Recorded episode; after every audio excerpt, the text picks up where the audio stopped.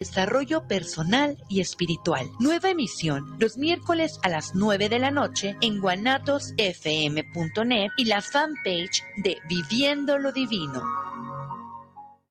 guanatosfm.net los comentarios vertidos en este medio de comunicación son de exclusiva responsabilidad de quienes las emiten y no representan necesariamente el pensamiento ni la línea de guanatosfm.net.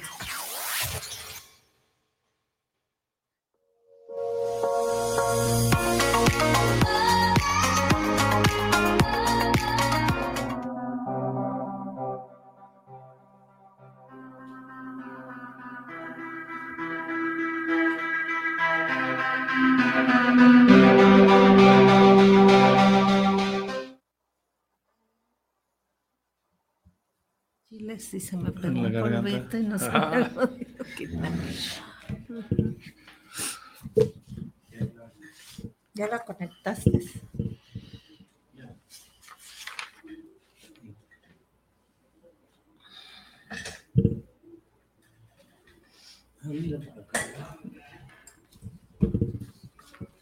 Buenas tardes. Pues aquí nuevamente en el programa de Poesía in the, House, transmitiendo para todos los lugares a los que llegue. El día de hoy el tema pues son las redes, el radio comunitario y los medios de comunicación y estamos aquí como el Centro de Desarrollo Humano Integral. Yo soy Alejandrina y formo parte del, del del Centro de Desarrollo Humano y además pues también de, Poesía in the House. Y les voy a, decir aquí a mis compañeros que se presenten, aunque ya nos conocemos, pero nuevamente por si hay alguien nuevo aquí. Adelante. Bien, mi nombre es José Luis Reos, también eh, formo parte del Centro de Desarrollo Humano Integral y pues ya como en varios programas Estoy aquí como invitado de nuestros compañeros, la maestra Alejandrina y de nuestro compañero Víctor Daniel, que nos han hecho el favor de invitarnos para seguir exponiendo pues nuestras inquietudes con respecto a lo que es la vida, el desarrollo y digamos la problemática y las posibles soluciones de lo que son las personas mayores, ¿no? Y en esta ocasión el tema de las radios comunitarias entran dentro dentro del eje de, mm, de educación para el envejecimiento activo en el sentido de nuevas tecnologías de la información y la comunicación. Y este programa creo que lo vamos a tratar no como especialistas en el tema de comunicación y redes comunitarias, ni todo esto, sino el que en nuestro proyecto del Centro de Desarrollo Humano Integral está precisamente esto, como adultos mayores, irnos compenetrando en esto de las telecomunicaciones, de las radios comunitarias y de lo que es para nosotros el tema de comunicación y redes, ¿no? Que es muy importante. Así es. Ahora, Carlos. Sí, buenas tardes. Nuevamente aquí en este espacio eh, de Guanatos FM y Poesía Indie House, es el mismo, ¿ah? Bueno, esos nombres así que luego no, se los aprende uno, ¿ah? Eh, pero aquí estamos eh, para abordar este tema, algunos elementos y aspectos que son interesantes conocer porque, bueno, es impresionante el avance tecnológico que está teniendo a través de los medios de comunicación y de las redes comunitarias. Igual, eh, y pues cada quien en su campo de acción, ¿verdad? Unos a favor de algunas cosas, otros en contra, en fin, hay una polémica eh, muy interesante. Y bueno, pues aquí vamos a intentar abordar algunos de los aspectos que es una cosa muy grandota, ¿no? Sí. Pero qué bueno estar nuevamente aquí. Buenas tardes a quienes nos ven, nos escuchan, ¿no? Y le faltó decir que es Carlos. Ah, Carlos, eh, Ramón Sepúlveda de Luna, también del, del, Centro de Desarrollo Humano Integral, las sabias y los sabios mayores, ¿no? Así es. Los tres estamos en, en el proyecto grandote de, del Centro de Desarrollo en el área de comunicación y redes, ¿verdad? así es. Así se denomina. Bueno, pues. Así es, y, y este pues ya hemos hablado, hemos estado dando lo que es el, el contexto general de lo que es el centro de desarrollo y hoy, como les dijo José Luis, nos vamos a enfocar un poco en lo que es la radio comunitaria y pero en, en cómo nosotros lo tenemos en el, en el proyecto. Y, y, me gustaría, José Luis, que empezaras tú con esta parte, ¿no? ¿Qué Sí. son las...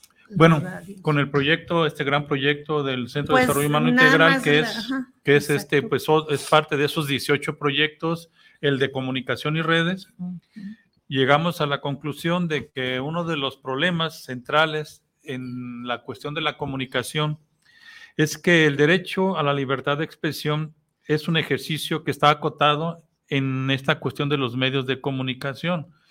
¿Por qué? Bueno, eso es lo que eh, vamos a tratar de, de- de- de hablar ahora con respecto a las problemáticas que encontramos. Y voy a mencionar algunas para después eh, en- enfocarnos en lo que es la cuestión de las radios comunitarias, ¿no? Y de, Sí. de lo que significan. Y lo que nosotros queremos lograr es precisamente llegar a lograr una radio comunitaria, mínimo aquí en Guadalajara, que creo no hay, no existe como radio comunitaria, ¿no? Ajá. que es una condición especial, ¿no? Sí. Así Y es. entonces voy a mencionar algunas problemáticas de lo que encontramos nosotros al hacer este con nuestra experiencia, digamos, no experiencia, sino el análisis empírico de lo que es la comunicación y de lo que es la manifestación de la libre expresión como derecho. Entonces encontramos la problemática que hay una legislación y reglamentación sesgadas, ¿no? Que ya después a lo mejor podemos ir comentando, ¿no? En cuanto a la legislación eh, donde hay una gran cantidad de concesiones a la cuestión de los medios de comunicación particulares, privados, y que hay una limitada concesión de permisos, porque una cosa es concesión de, de- de- a- que se les hace a estas a estas organizaciones, a esta iniciativa privada, ¿no? Medios de comunicación privados.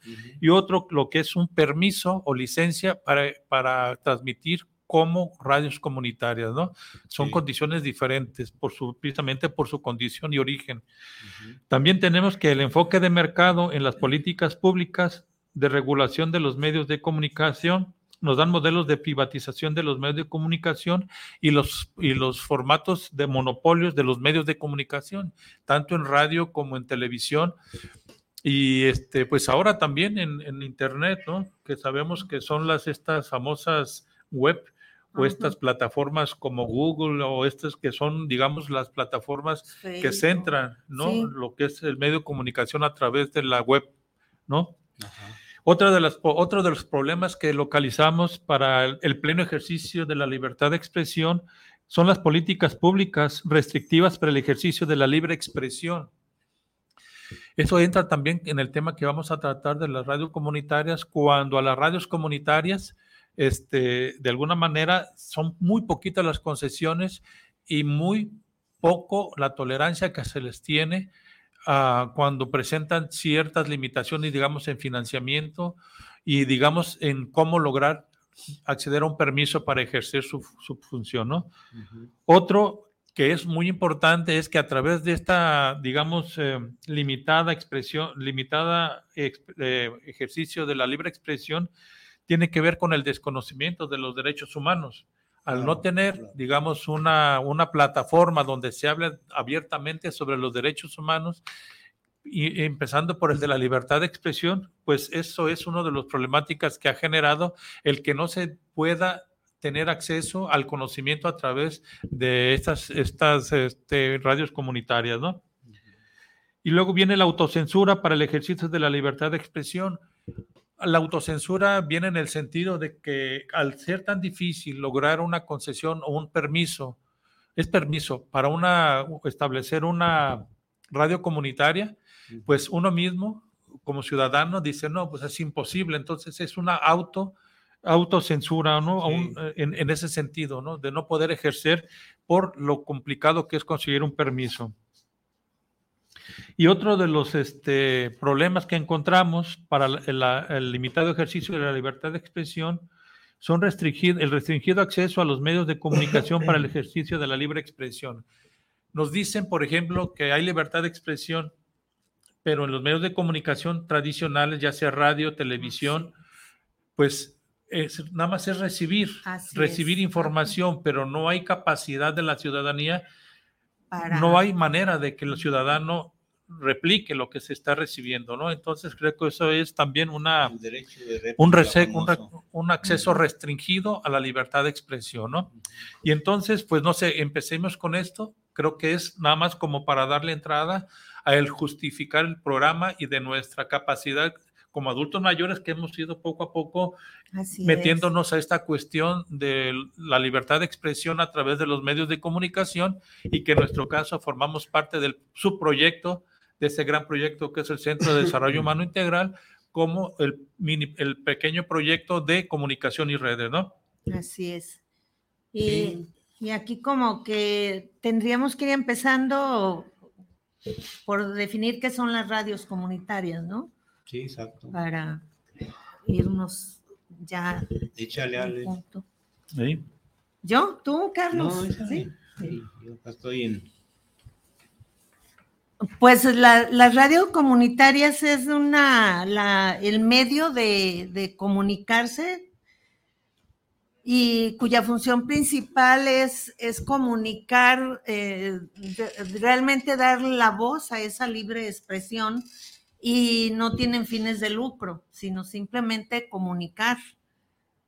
Y, bueno, hasta lo que sabemos y conocemos aquí en Guadalajara no existe como tal sí hay esas, esas este, radios comunitarias en, otros lugares. De hecho, el año pasado, a principios de este año, hubo un encuentro de radios comunitarias en la Ciudad de México y tuve la oportunidad de estar escuchando eh, este, varias de ellas.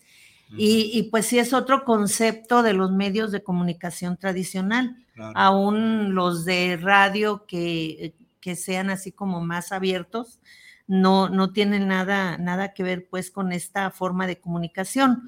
Y, las, las características pues no, no, no las cubren esos, esos medios oficiales, ni los medios comunes, incluso ni las páginas web que ahora manejamos, ¿no? Es, es algo muy, muy diferente, pero el, el objetivo primordial, pues meramente también social, comunicar, informar lo que está sucediendo en las comunidades, las ciudades, en el, en el entorno de una manera tal, tal como pasa, sin la, y, aclarando si alguien va a dar su opinión personal, pues es, es mi opinión, pero eh, la información es esta, ¿no? O sea, es lo que eh, creo yo pues que son, y dentro de lo que he, visto de las radios comunitarias, eso es lo que, lo, que se da. Hay una experiencia acá en, bueno, un padre de, de aquellos progresistas de la teología de la liberación, el padre Alfredo, no recuerdo su nombre, tenemos muy buena relación, hacía su trabajo acá por esta zona de Polanco, Polanquito, por ahí, ¿no? Que en aquellos ah, años eran de las colonias más, como van marginadas, ¿no? O marginales que tenían poco de haberse fundado. Y eh, eh, hubo la oportunidad de que nos encontráramos y, me dijo, oye Carlos, fíjate que me voy a ir allá a, a Guayacocotla, Veracruz. ¿Sí? Vamos a echar a andar una radio comunitaria, y así se va a llamar, y así se llama, creo que todavía existe, Radio Guayacocotla del estado de Veracruz. Una experiencia muy importante. Fue de las que yo este, escuché en ese encuentro que fue en la Ciudad de México y en lo que era, este, bueno, y los pinos. Sí. Y luego, eh, cuando estábamos en el Centro Independiente, que lo fundamos allá en el año, este, en el 74, ¿no?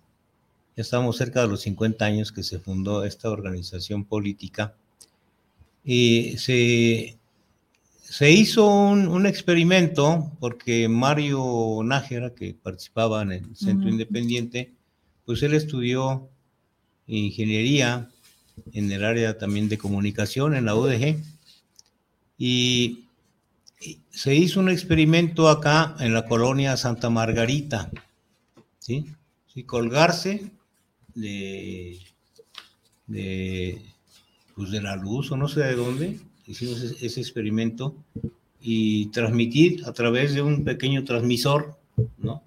Y un micrófono, ahí en, no me acuerdo si era un, un, coche, una camioneta, total ahí, y, y solamente se podía captar en, en FM, porque acaba, acabábamos de ir hasta allá a la Ciudad de México, no sé si te acuerdas, Alejandrina, que los compañeros de Punto Crítico, que publicaban la revista Punto Crítico, instaló a iniciativa de Marco Rascón una radio ahí. Así es. Ahí en, la pura conferencia de insurgentes y reforma, ahí estaba.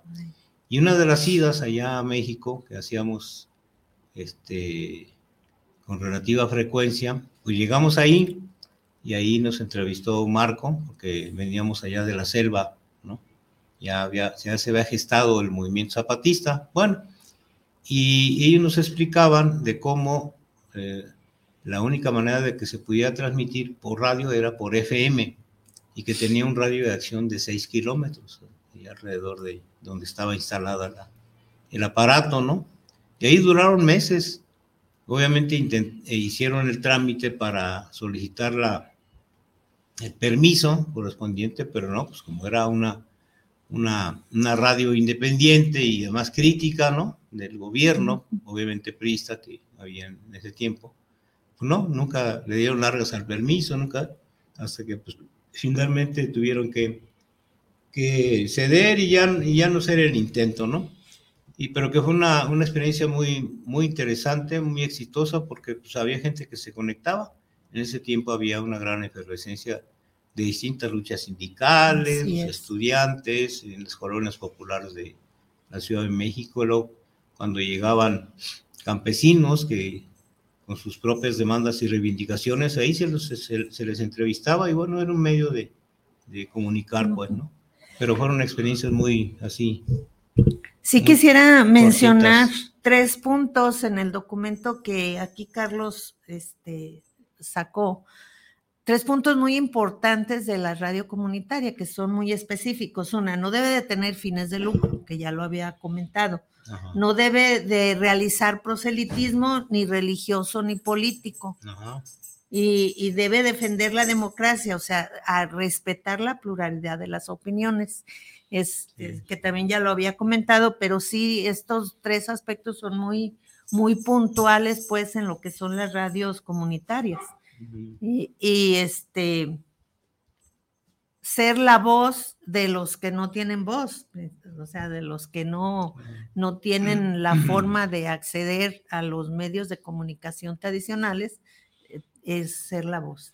Sí, yo creo que recordando o, tratando de encontrar una radio comunitaria en la ciudad, pues no se escucha ni en ni por internet, ni este, en las frecuencias de AM ni FM. No.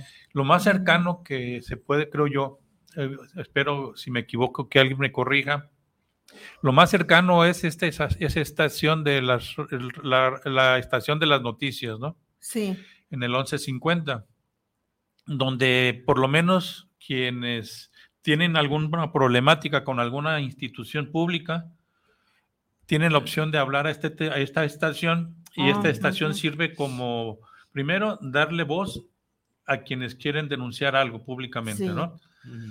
Y lo segundo sería que esta estación les ayuda a tramitar ciertas este, problemáticas ante las ah, instituciones públicas, a gestionar, ¿no?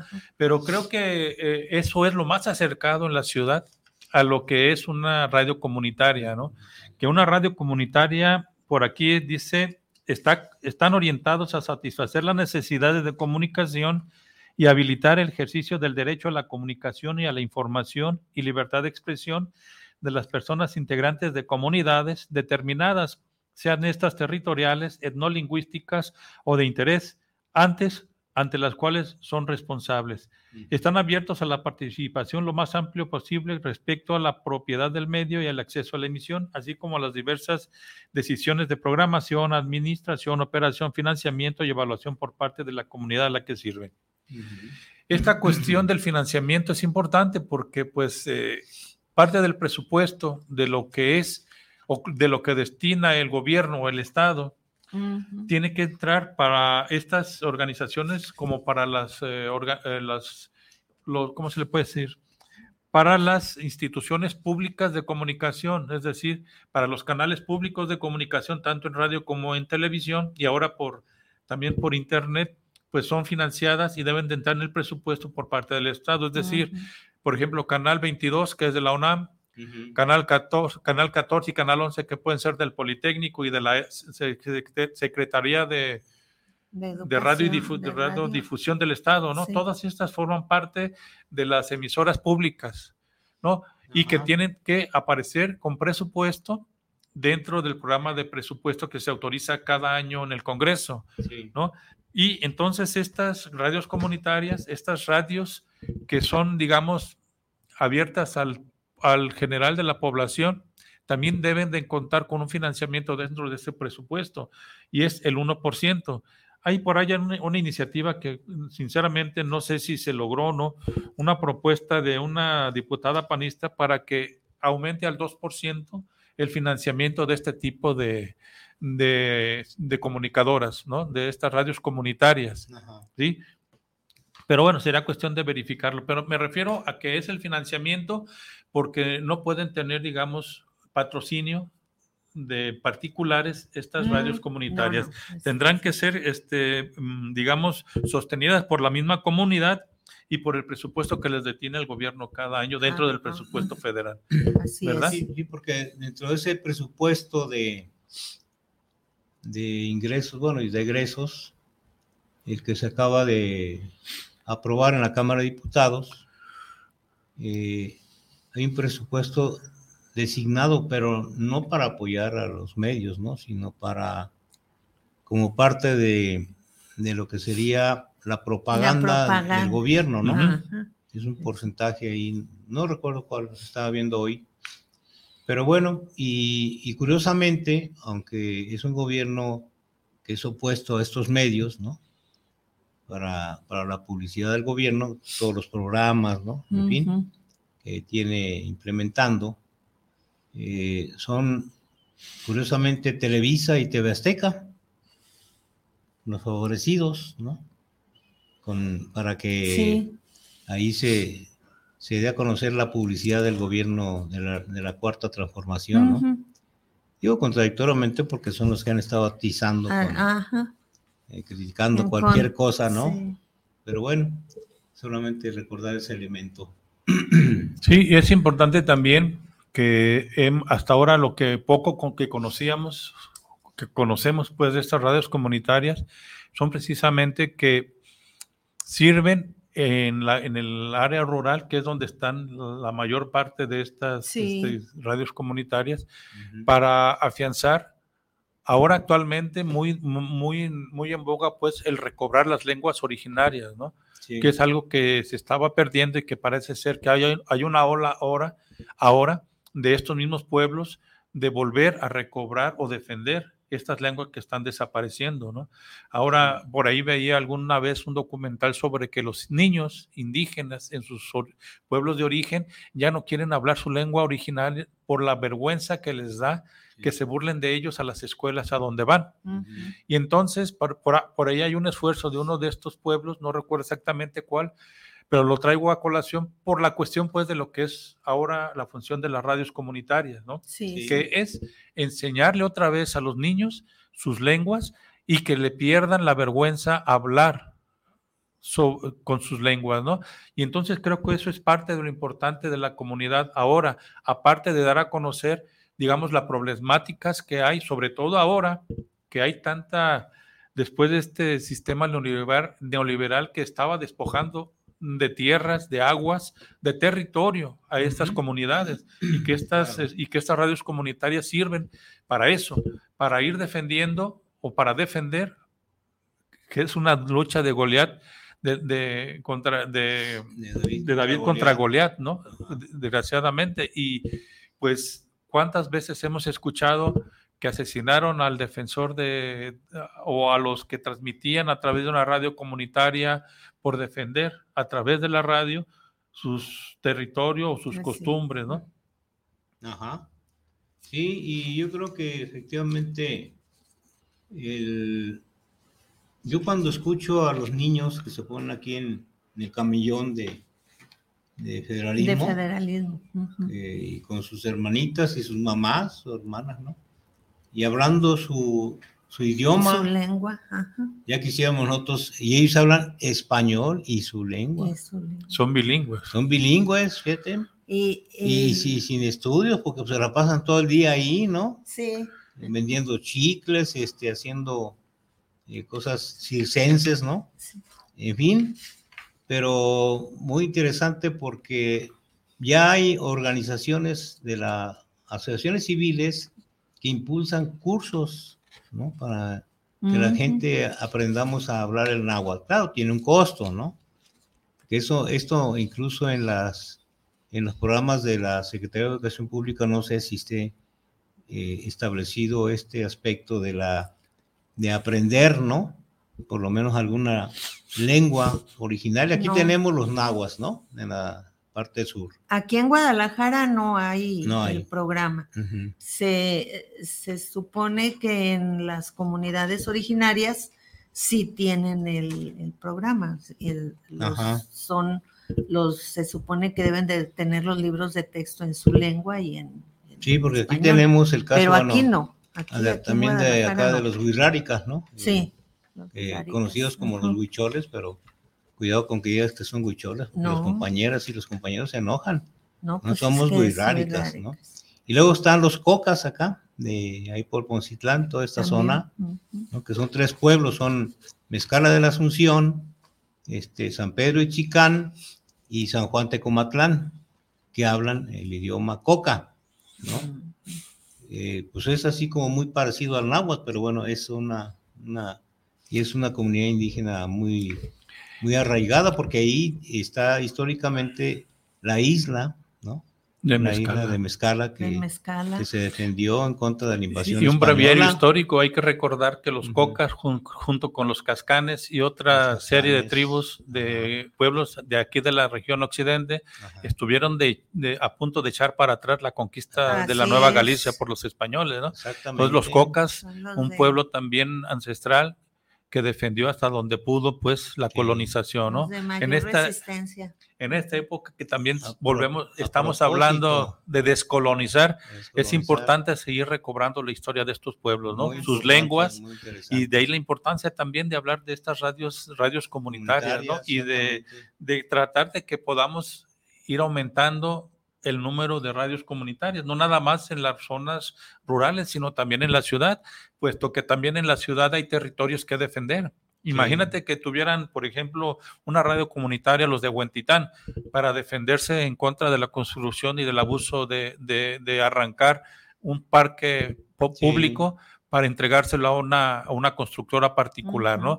O los de San Parque Rafael, ¿no? Están ahí O también. sea, hay territorios dentro de la ciudad que tendrían que estarse defendiendo a través de la información de una radio comunitaria, ¿no? Sí, y esto que pretendemos impulsar también luego con, bueno, a través de Facebook, ¿verdad?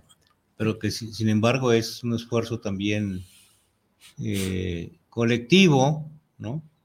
Vamos a ver si ya iniciamos el próximo martes, pero bueno, eso ya lo daremos a conocer luego, porque hace mucha falta. Los- Así el es. medio de comunicación, recuerdo cuando iniciamos con eh, puro audio, ¿verdad? Hace como seis años. En el 2016 empezamos 2016. con, con Aldo, este era puro audio. Puro audio. Ajá. Era un esfuerzo ya- común co- de un colectivo, ¿no? De- Sí, con el tiempo ya, pues ya nos veíamos como en la tele, como digo yo, ¿no? En el Facebook, ¿verdad? como ahorita nos estamos viendo Ahorita acá. ya nos vemos. Oye, Ajá. nos pasó como, como a los actores del cine mudo, ¿no? sí. Ah, Cuando cambiaron al cine sonoro, Sí. Muchos No, cayeron. pues sí, Sí. exacto. Porque no además, sabían hablar. además tenías que interpretar eh, con movimientos, o sea, era gesticulación, Sí, ¿no? O sea, la sí, cuestión sí. teatral, una técnica, ¿no? Recuerdo las películas de Charlie Chaplin, ¿no? En fin, eh, pues el me- los medios de comunicación que son, que son una, una gran cantidad y, y- y muy impresionante porque tenemos la comunicación, pues es el lenguaje, ¿no? Para empezar, ¿no? el dibujo, que es otro medio de comunicación, la pintura, ahora bueno, ya las fotografías, como vemos aquí estos grandes beisbolistas, ¿no? ¿Verdad, ingeniero? Eh, ahí en el parque, a lo mejor alguno de esos es el parque del Seguro Social que yo conocí muy bonito en la Ciudad de México. Pero bueno, en toda la comunicación tiene distintas facetas, va, evolucionando. ¿Cómo va evolucionando, no? pues cuando no, no sabían, recuerdo allá como que me queda en la mente cuando nos decían cómo fue la primera forma de comunicación entre los seres humanos, a señas, a, eh, bueno, los primeros pobladores en la, en la, aquella sociedad primitiva, ¿no? Pero tenían sus formas de comunicarse, y de comunicarse. Acuérdense las señales de humo allá, este, los, los, los, las tribus allá de, de Norteamérica, ¿no? Que vimos mucho en aquel, este, Ayo Silver, ¿no? Llanero, llanero solitario. Veíamos las señales de humo, que era una forma también de comunicación. Entonces, e, e, esa es la cuestión mínimo de lo que uno debe, digamos, ir aprendiendo, ¿no? En cuanto a la evolución de las comunicaciones, su valor, sobre todo ahora, ahora que hay una red a nivel mundial que en fracciones de segundo, máximo de minutos, transmites lo que quieras, con quien quieras, en donde quieras, ¿no? Y eso es importante. Y esto es algo que volviendo al tema de las radios eh, comunitarias, es, eh, digamos, no se explica a uno por qué en México es tan difícil conceder el permiso por parte del gobierno, incluso a pueblos originarios o a pueblos alejados, un permiso para tener algo con qué comunicarse, ¿no? Para dar a conocer sus problemas. Y en esas trifulcas también se ven envueltos dentro de lo que es el Congreso. Hace un momento yo comentaba la propuesta de una panista con respecto a aumentarles, digamos, parte del presupuesto que les corresponde del 1% al 2%, a las comunicaciones públicas. ¿sí? Y hay otra propuesta, esta de más para acá, esta es del 2020, propuesta por una diputada también, de esta vez de Morena, en donde trata de que se derogue el, no sé, o sea, aquí, confieso que me llamó la atención por la cuestión de cómo se, sin que nosotros sepamos, se, eh, mueven. dentro del Congreso, tanto en un sentido como en otro, la cuestión, cualquier cuestión, y en este caso de las, eh, de las eh, radios comunitarias, en este caso el artículo 135, que la propuesta de, esta diputada, sí, de la constitución, de la no, es del, pero ahorita te digo, es de la, de la ley de, la ley de, radio y televisión, sí, ah. en donde este artículo dice, les voy a leer, les voy a leer el texto, eh, déjenme localizarlo, este no es. Sí, porque está asociado indudablemente del precepto constitucional que es el artículo del sexto al noveno, ¿no? La libertad de expresión. De expresión, específicamente del séptimo, del séptimo. Y del séptimo en específico, sí. Dice el artículo 305, les digo, no sé, ese fue del 2020, no sé si realmente se derogó o sigue, sigue permanente dentro de la ley. Y dice ese artículo, pero lo interesante es cómo se, se, mueven pues las fuerzas dentro del, de los, del Congreso, ¿no? Y dice, ley actual de la ley, redacción actual de la ley, el artículo 305 dice, las personas que presten servicios de telecomunicaciones o de radiodifusión sin contar con concesión o autorización o que por cualquier otro medio invadan o obstruyan las vías generales de comunicación, perderán en beneficio de la nación los bienes, instalaciones y equipos empleados en la comisión de dichas infracciones. Y entonces la propuesta de esta diputada morenista en el 2020 era que desapareciera, que se derogara este, este artículo, de alguna manera protegiendo el esfuerzo que, digamos, comunidades enteras hacen por tener su radio comunitaria y que ante la tardanza o la negativa de un permiso, una licencia para ejercer la comunicación o la libertad de expresión, pues ellos mismos incluso van armando con sus conocimientos una estación de, telecomunicaciones, ¿no? Y entonces para protegerla de alguna manera con en contra de este artículo, pues se propone que desaparezca. Entonces nada más sería cuestión en este caso de confirmar si se hizo o no se hizo, o si sigue permaneciendo este, este artículo, ¿no? Pero lo menciono porque es importante, ¿no? Es como una manera de nosotros mismos irnos enterando de cómo están las condiciones para que se establezca y para que funcione una radio comunitaria, Radio comunitaria, sí. Porque ahorita, bueno, por ejemplo, pues ya no se necesita un permiso, ¿no? Como, ¿no? Ah, miren, aquí está el artículo séptimo, perdón, a Carlitos. ver, adelante. Dice, eh, esta norma se encuentra,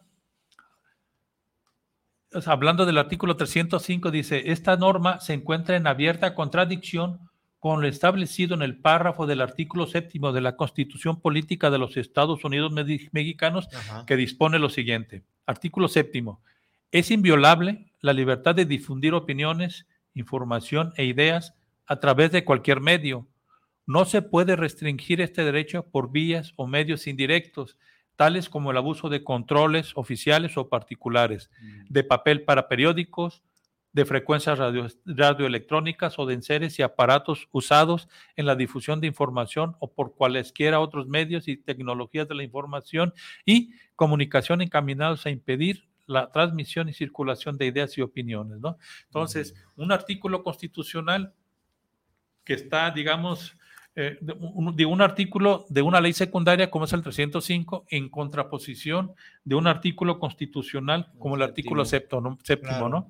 Así es. Sí, porque recordemos cómo en los tiempos en que era con los gobiernos autoritarios anteriores, ¿no? Pues era, ahí está el caso de la revista ¿Por qué? La revista, eh, ¿cómo se llamó después? Hasta el, el periódico, ¿no? El, El periódico, por ejemplo, cuando... Scherer García el del- periodo de, el, el Excelsior. el Excelsior, ¿no? Excelsior. Por ejemplo.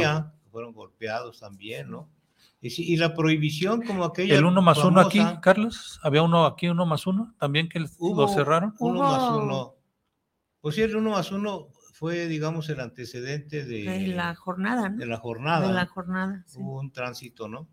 Eh, fue cuando se lanzó toda aquella campaña, pero sí, medios, eh, por lo menos que, que sostenían, no, no, no los dueños, los directivos, sino que había esa, en base a lo que establecía la Constitución, esa libertad de expresión que quisieron ejercerla a través de sus páginas, ¿no? Pero que Pero les, que eran inmediatamente les cortaban el suministro de papel, que es lo que habla aquí el séptimo exactamente también. ¿no? la PIPSA, que era la que en aquel entonces, ¿no? A ver. Hablando de comunicación, pues aquí está Enrique Muñoz, saludos para el programa Poesía in the House y saludos definitivamente, estando los sabios y sabias, es un gran programa. Antonio Gracias, Aldrete, gracias. saludos para el programa desde la colonia El Coli Urbano. Poli, Eh, Famoso. saludo a este gran espacio de, de- al centro comunitario.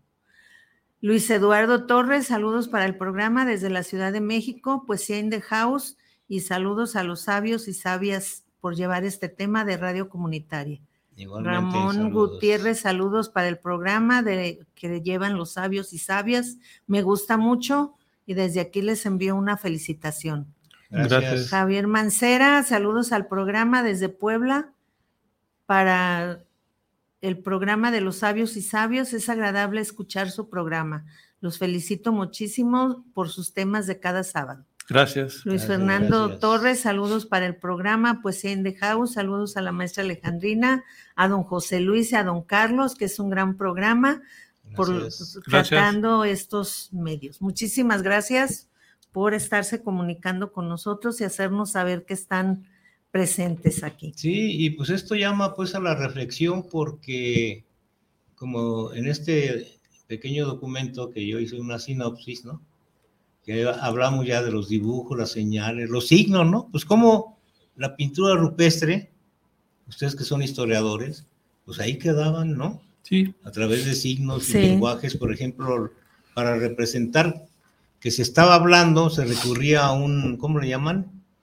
A ese signo, ¿no? Así que, Sí, que- es, que- eh, que los mexicas, los náhuatl, este... sí, es, es como una especie de caracol. Sí, Ajá. Y, y que este, ah, que es, eh, ay, el Y- y- Fernando del Paso, no, este, León Portilla. León Portilla. Miguel Portilla León Portilla. hizo una enciclopedia y, y hizo una enciclopedia, no sé si de cuántos volúmenes, en donde de un lado de la página ponía el Ajá. náhuatl Ah, y la otra página estaba la traducción al español. al Muy interesante también Sí. ah, para quien quiera aprender el náhuatl, es- Sí. es- ese sería en- para quien se le facilita las lenguas, ¿no? cuando Porque yo hay estudié historia, no sé cuándo tú estudiaste, pero cuando yo estudié historia, Ajá. llevábamos este, una materia de náhuatl. En aguas, ¿verdad? Y, Sí. y bueno, todos los de mi generación lo, lo hablábamos y lo escribíamos, Fíjate. pero es, es- eso es de práctica. claro. Pero es opcional. es- es- No, en, en- Ah, en ah, el, en en el programa que yo llevé no era opcional. acá, cuando yo en el programa que lleve, sí es opción, es de las opcionales. Sí, Pero si no. fuera obligatorio, sería una manera opcional, de una universidad pública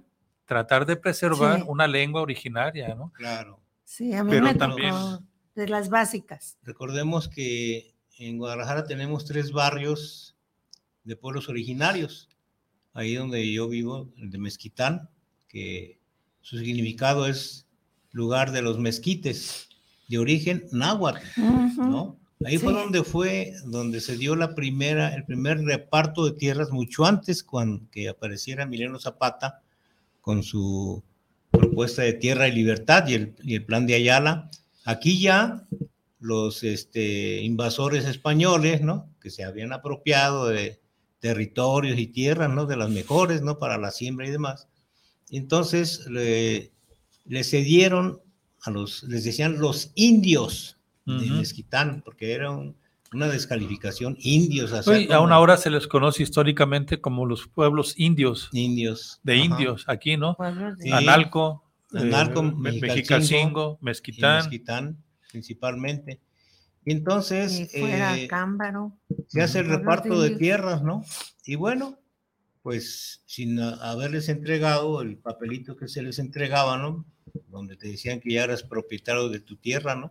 Simplemente trabajaban la tierra, pero nunca tuvieron el documento en sus manos. Entonces, estos eh, pueblos originarios y estos barrios tradicionales de Guadalajara, pues han jugado un papel muy importante en lo que ha significado, pues, el crecimiento de la ciudad, porque también era, eh, ¿cómo le llamaban ahí? Al paso era una, como en, como en el retiro José Luis, Sí. ese paso que de la Ah, gente las que venía- garitas, las las garitas, garitas. sí. Ahí, eh, eh, donde está el templo de San Miguel de Mezquitán, era una garita para que la gente que venía de fuera, pues tenía que pasar por ahí, ¿no? Claro, no, no de las garitas que conocimos luego en, en los gobiernos neoliberales, que tenías que mocharte para pasar la mercancía ilegal. Hablando de, de aduanas, dices. de Sí. aduanas. de aduanas, exactamente. Entonces, bueno, y yo recuerdo como ot- otro de los medios que era muy recurrente en las familias, por lo de las cartas, ¿no? Medio de comunicación. Había que escribir, yo me acuerdo, hacía las cartas para escribirle a, a mi abuelita, mi mamá me dictaba la carta, ¿no? Y este, ya estuve escribiendo, y ahí íbamos al correo, se enviaba, luego había respuesta, y llegaban ahí a la casa, llegaba el cartero en su bicicleta, ¿no? Con su silbato, este, ya yo, ya sabemos que era el cartero, ¿no? Que traía noticias de las que fueran, ¿no? Y luego ya después aparece, como dice aquí, el teléfono, luego la televisión y finalmente el internet. Eh, pero bueno, eran cosas que van evolucionando, ¿no? Y pues son necesidades. Permanecen inmediatas. algunos nombres, ¿no? Por ejemplo, el correo, ¿no? El Y, y te correo. aparece en la pantalla un, un sobrecito, ¿no? Sí, Sí. Pero sí, nada más es el recuerdo El de lo que recuerdo. era el correo o el telégrafo. Ahora, ahora estos WhatsApp que este, ahora los chavos utilizan el, el idioma y la escritura que Sí. hay que adivinarles qué es lo que quieren decir, ¿verdad? Además también. Entonces, eh, que ponen una letra por otra o, o abreviaturas que apenas entre ellos se Abreviaturas, entienden. sí, ¿no? Mensaje sí. MSJ, ¿no? Antes Que era- que ir aprendiendo, Era el ¿no? telégrafo, ¿verdad? Eh, Sí. ¿verdad? Este, en dos, tres palabras porque te costaba. Sí. Ah, sí. Tenías que poner toda una Cada- oración, cada, pensamiento. palabra ¿no? tenía Toda la información que tenías que, ¿Qué, qué precio. poner? que eh? pasar, ¿no? Y ahora yo quisiera antes de, sí, a lo mejor ya un poquito aparte, no aparte, sino como parte de lo mismo, pero con diferente sentido, en, el senti- eh, en la cuestión del Internet. Claro. Tú hace un momento nos, te acordabas, Carlitos, de cuando en el 2016 empezamos con nuestro compañero Aldo, por radio nada más, Sí. tratando de difundir una Por radio idea. e internet. Sí, radio por internet, tratando de difundir nuestros intereses, nuestras ideas con Ujú. respecto a lo que era el sindicalismo, la seguridad social, las, eh, digamos, las broncas sociales que en el momento estaban dentro de, de- dentro de la sociedad. Yo me acuerdo, por ejemplo, las, las, broncas con los petroleros, por ejemplo, en elecciones, ¿no? Sí. O en los mismos telefonistas, o el mismo seguro social, sí. ¿no? O, o, por ejemplo, ahora cuando empezamos con este tema de la cuarta revolución industrial, donde hablamos sobre nuevas formas de trabajar, nuevas divisiones del trabajo, sí. nuevos puestos, nuevas formas de la relación capital-trabajo, ¿no? Uh -huh. Y que para nosotros era indispensable tratar de comunicar nuestra manera de ver las cosas. Sí. Y ahora en esta cuestión de las mañaneras se da mucho la cuestión de que ahora el pueblo politizado va a defender, digamos, la cuarta transformación o un proyecto de gobierno. Uh -huh. y, y, dejando, pues, lo digo porque, pues, todo, aunque, aunque, digamos, no soy político o no somos políticos, hasta el no hacer nada es, no, si somos, es político, ¿no? Hacemos política. Así es. Pero a eso me refiero. Ahora con estos medios de comunicación, ¿realmente el pueblo está politizado o tú piensas, maestra, piensan que realmente el, el pueblo está politizado con, a través de ahora que hay la manera de acceder a la información como nunca, ¿no? Sí. sí y esa sí. es la cuestión, que eso es lo que nosotros como partícipes de una sociedad, queremos exponer nuestros motivos para establecer, digamos, o para venir a una mesa como esta, ¿no? Sí. Yo, yo creo que, que no, todavía no.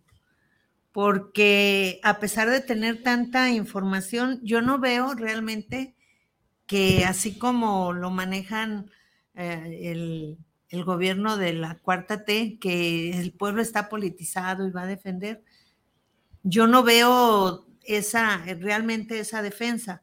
O sea, por ejemplo, la, la oposición. ¿Cuál oposición? Una oposición que solamente critica. Para mí la oposición es alguien que sí, este, esto no, no me parece, pero yo estoy, tengo una propuesta, tengo una propuesta uh -huh. y no tienen.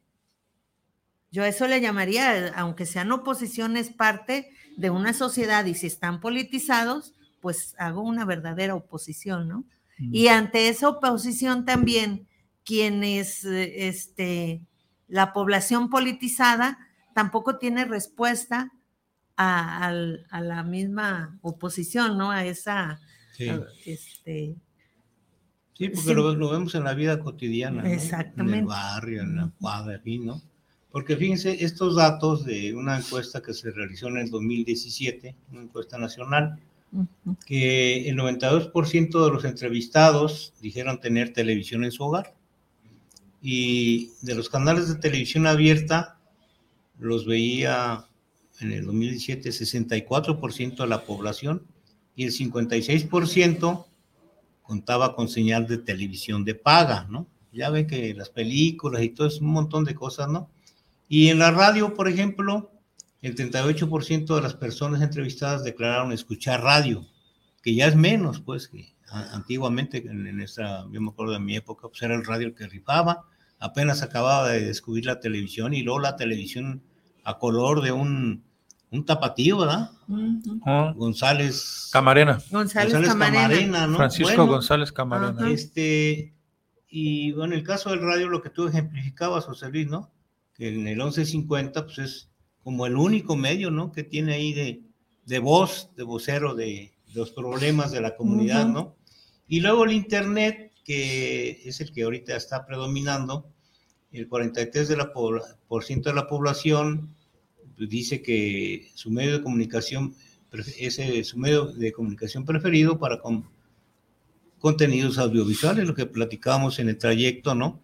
Cuántas cosas que han aparecido, que el TikTok, luego ya Facebook, y luego ya el YouTube, ¿no? Y hay información impresionante, ¿verdad? Y ahorita hay muchos noticieros youtuberos, pues. Así es. Ajá, y entonces, pero bueno, y como también en los, en el, por ejemplo, el último gobierno antes de que llegara López Obrador, pues cuando da a conocer la lista de los 36 periodistas que recibían los chayotazos de, del gobierno de Peña Nieto, ¿no? Millo, millones y millones, ¿no?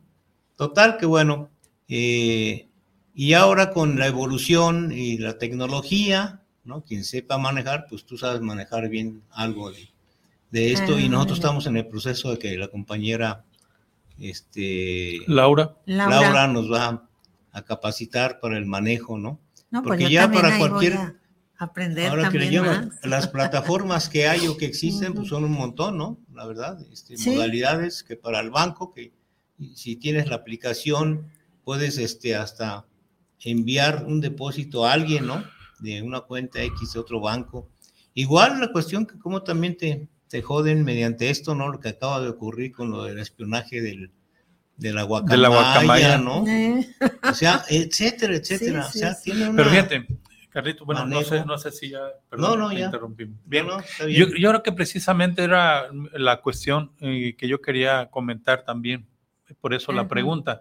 Dado que estamos hablando de que una radio comunitaria defiende territorio, defiende, eh, promueve intereses, valores, cultura, Sí. Exacto. y entonces ahora con estas nuevas este, formas de comunicación como el Internet en su infinidad de plataformas y, de páginas que hay, y hablando de los youtuberos, yo siento que de alguna manera, si el pueblo no se ha politizado como debiera, porque eso, eso tendría que ser, digamos, con más tiempo, con más lectura, con más participación y más organización. Sí, sí, sí. Pero sin embargo, pienso yo que ha puesto un dique, el pueblo ha puesto un dique ante lo que tú mencionabas, Sí. aquellos promulgadores de noticias falsas, que ahora les llaman fake news, Fake news. y que el, el- el pueblo antes no tenía manera de informarse realmente o de la otra versión, Sí. y que ahora a través de los medios de comunicación estos nuevos,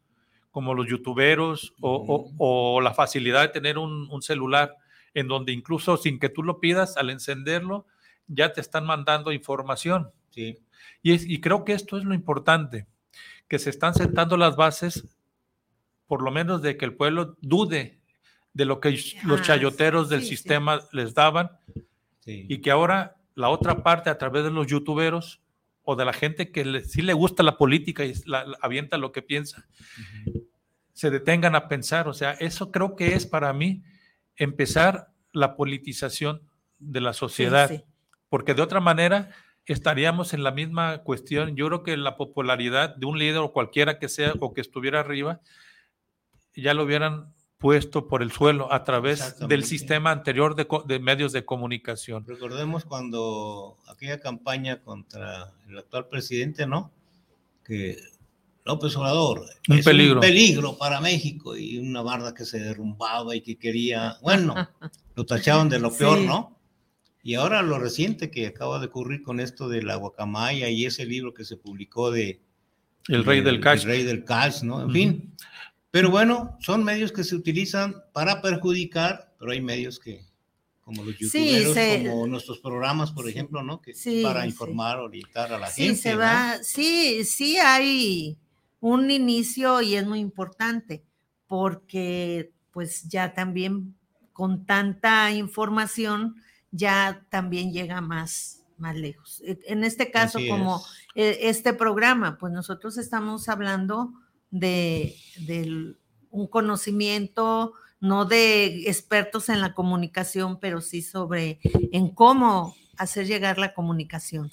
Y, y lo que decías, pues, este, eh, ahora ya contiene la, la población, ya no se cree tan fácilmente y yo creo que muchos ya ni ven las noticias de, de los medios de comunicación oficiales Exacto. hasta, hasta ahorita y busca información ya en, de, a través de otros medios. Entonces, sí, pero hablar de que la población ya está politizada y va, no, o sea, empieza y que me parece que es muy importante. Sí, claro.